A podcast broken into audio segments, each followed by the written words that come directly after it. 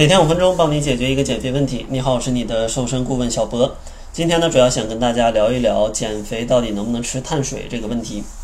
其实很多人都觉得减肥不能吃碳水，因为一吃碳水就容易导致血糖快速的飙升，然后分泌大量的胰岛素就会产生脂肪。这句话说对，它也对；但说不对，它也不对，因为不能把所有的碳水全都归为这种不好的碳水，因为碳水。它也有吸收的快与慢。其实，在这里呢，大家可以参照 GI 值。如果 GI 值比较高，代表它吸收的很快，是比较容易引起发胖的。如果 GI 值较低的话，其实呢，哪怕跟前面吃同样的量的碳水，它消化速度比较慢，所以说血糖也不会升得特别快。这样的话，也没必要分泌大量的胰岛素，让脂肪囤积在体内了。所以说呢，减肥这个事儿，咱们不能完全不吃碳水。但是呢，吃碳水，咱们也需要注意一些事情。比如说，第一个需要注意的就是量要控制好。建议呢，大家参照《中国居民膳食指南》，每天呢，可能像主食类的食物，可能在个二百到二百五十克啊，就在这个范围上下去波动。这样的话，其实摄入的量既不会特别多，而且呢，还能补充身体需要的碳水，同时呢，还能补充比较多的营养。第二个要注意的就是一定要选对种类，就像开头讲的，有些碳水它 GI 值很高，咱们尽量少吃；有些碳水呢 GI 值比较低，咱们减肥时候就可以吃一些。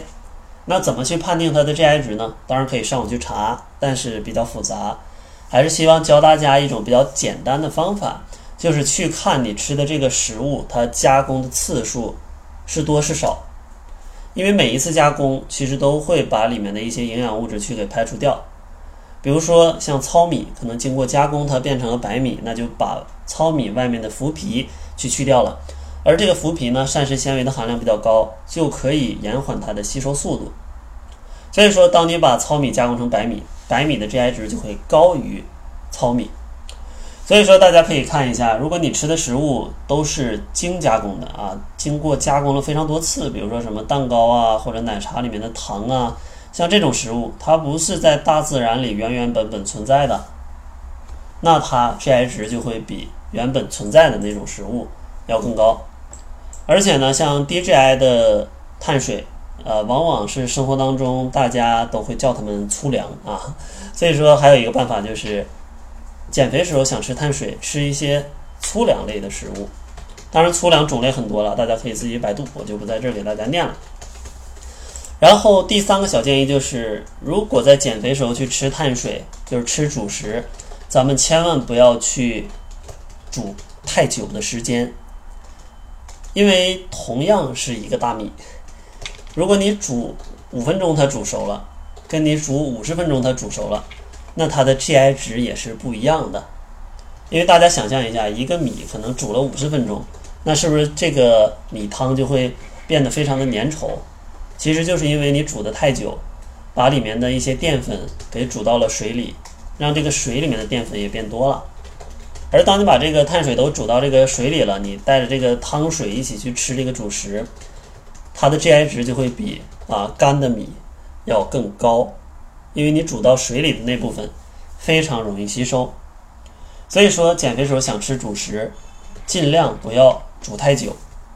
不要说呃，同时也不要去喝太多的粥，因为粥的 GI 值往往都是比呃饭类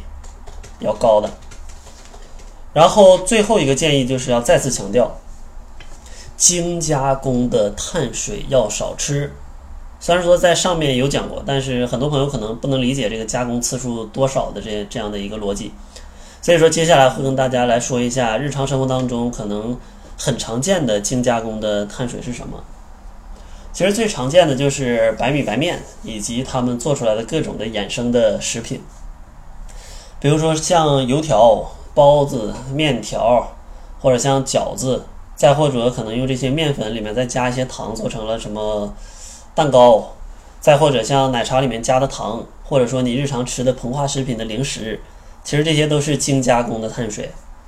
在减肥的时候。能少吃，咱们就少吃一点，